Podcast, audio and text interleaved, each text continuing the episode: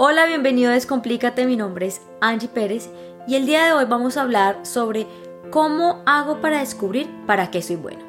Yo creo que esto es algo que nos carcome en nuestra cabeza muchas veces, pues no sabemos para qué somos buenos y nos preguntamos constantemente si eso que estamos haciendo en nuestra vida es realmente lo que nos queremos dedicar por el resto del tiempo. Recuerdo que hace unos meses atrás una persona me pregunta, Angie, yo no soy bueno para nada. ¿Cómo puedo saber para qué soy bueno? Yo realmente quedé en shock. ¿Por qué?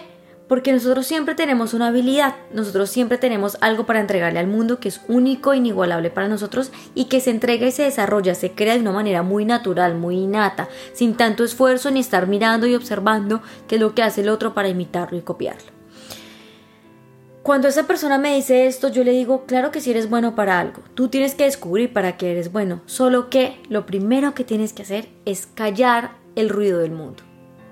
¿En qué momento tu mamá y tu papá empezó a poner una expectativa sobre lo que tú eres o ese cuidador que todo el tiempo pretendía que tú fueses esa persona a la que tenía que admirar? porque tenía una expectativa tan alta sobre ti que quería que tú fueras el médico, el abogado, el psicólogo, o cualquier otra profesión que esa persona pretendía y que se viene creando generación en generación y creía que tú tenías que ser eso, ¿sí?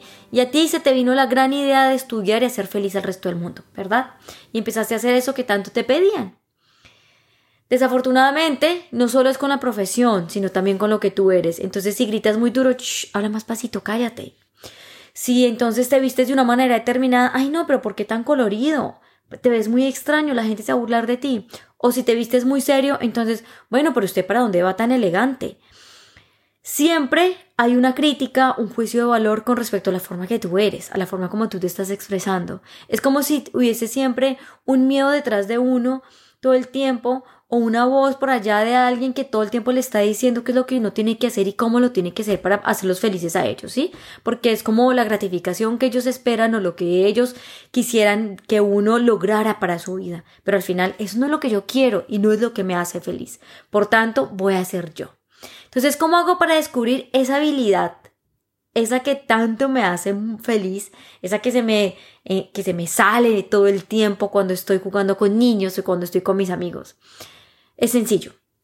Entonces, primero, quiero que tomes mucha conciencia y pienses qué es aquello a lo que tú te dedicarías por el resto de tu vida si no te pagaran, si no tendrías que dar explicaciones a nadie y lo más importante es que no tendrías ninguna expectativa. Si yo te dijera ya, respóndeme esas tres preguntas, ¿a qué te dedicarías tú que me responderías? Seguramente hay un momento en el que hay que quitarnos la máscara y vamos a llegar a decir, aunque cueste bastante, yo no soy bueno para, mm, em, podría ser eh, para escribir, yo qué hago escribiendo, tengo que hacer esto otro. Hay que cambiarse la piel, hay que fijarse en, en lo que nos hace felices, en lo que nos llena de plenitud, en, los que, en lo que crece y nace de una manera muy natural dejar tanta expectativa, cargar tanto peso que realmente no nos deja ser feliz, dejar de escondernos de todas estas personas que nos critican y nos juzgan y tratar de ocultarnos con nuestra postura corporal porque pues no queremos mostrar esa imagen que realmente soy yo, ¿verdad? O tal vez empezar a mentirnos a nosotros mismos y empezar a florecer y a dar un montón de, de, de a poner un montón de detalles a la vida para poder esconder lo que nosotros somos.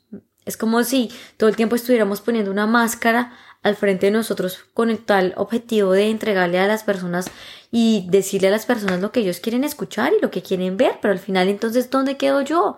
¿Cuál es mi habilidad? Y para poder descubrir esa habilidad te tienes que quitar esa máscara, tienes que ser sincero contigo mismo y decir, a mí no me gusta esa profesión, a mí no me gusta esto que yo estoy haciendo, ten el valor de hacerlo, sé valiente, sé valiente, ten el coraje de decirte a ti mismo, hey, ¿Quién soy yo? ¿Qué estoy haciendo conmigo mismo en este momento? Esto que yo estoy construyendo no me hace feliz. Tengo que salir y decirle al mundo lo que yo soy, de lo que yo estoy hecho. Por tanto, cuando me quito esa máscara y dejo el qué dirán a un lado y el deber qué y el tener qué a un lado, entonces me conecto con eso que soy yo. Empiezo a ser sincero conmigo mismo, honesto, me empiezo a conocer y empiezo a descubrir qué es lo que realmente a mí me hace feliz, qué es lo que tengo de manera innata y por dónde puedo empezar a construir aquello que tanto espero. Deja de estar mirando al mundo, deja de estarte comparando, deja de estar buscando inspiraciones, deja de estar buscando a las otras personas para querer ser como ellas. Preocúpate por ti, acéptate como tú eres, mírate en el espejo y dite a ti mismo, yo creo en mí, confío plenamente en lo que soy y voy a salir al mundo a entregarle aquello de lo que yo estoy hecho. No tengo que llenarle la expectativa absolutamente a nadie, ni tengo que entregarle a nada absolutamente a nadie. No te dé pena de lo que tú eres. Enorgullécete de aquello que te hace fuerte, único e inigualable. Esa habilidad que tú tienes se puede explotar. Y también es muy importante que tumbes esos estereotipos. Yo recuerdo que una vez una, una paciente me decía, Angie, a mí me gusta mucho el tema de la pastelería, pero yo soy muy brusca haciéndolo. Y todos los pasteleros tienen que ser muy delicados. Todos los pasteleros tienen que ser muy delicados. ¿No? ¿Quién dice que todas las personas tienen que ser de alguna manera? Bueno, haz un pastel como tú quieras.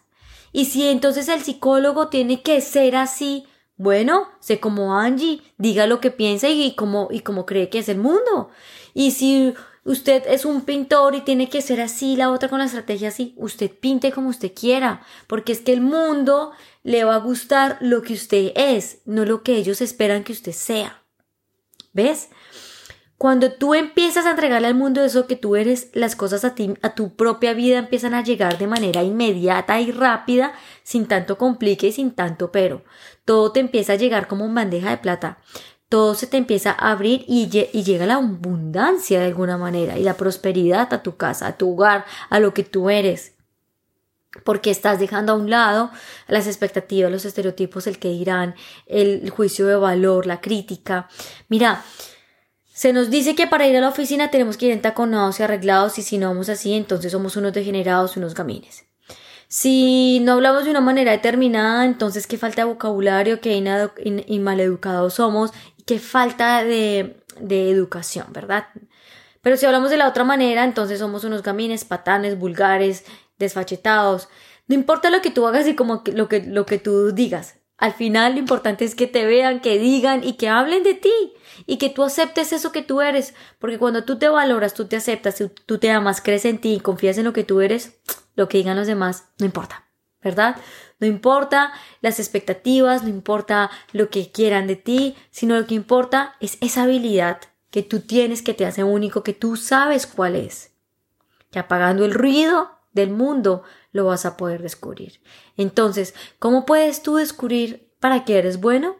Conectándote contigo mismo, dejando a un lado la expectativa de, lo que los otros esperan de ti, creyendo y confiando plenamente en lo que tú eres, recordando esa esencia que te describe lo que sale de ti innatamente y lo más importante es valorándote por lo que tú eres.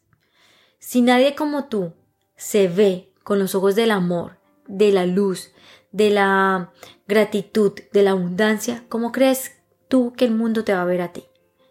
Primero mírate un espejo y fortalécete, reconoce tu amor propio, eh, ámate, valórate, acéptate para que el mundo en sí también pueda hacer lo mismo contigo. Al conocer tu, tu habilidad, tu, tu, tu valor, tu, tu, don, por decirlo así, tu regalo divino, em, podrás, podrás tener una vida tan diferente, tan llena de plenitud que ni tú mismo te lo vas a creer. Pero para esto tenemos que ser sinceros con nosotros mismos y ser valientes con respecto a lo que queremos lograr en nuestra vida y ser coherentes hacia donde queremos llegar. Así que te mando un abrazo. Recuerda que todos somos buenos para algo, que todos tenemos una habilidad que tenemos que tener en cuenta, que es importante para nosotros y que la única manera de, descubrirla es recordando lo que nosotros somos y dejando a un lado las expectativas de los demás. Te dejo Em, este podcast. Si has pensado en alguna persona mientras lo has escuchado, no eh, olvides compartírselo y eh, espero que tengas una excelente semana, que estés muy bien y nos vemos en una próxima oportunidad.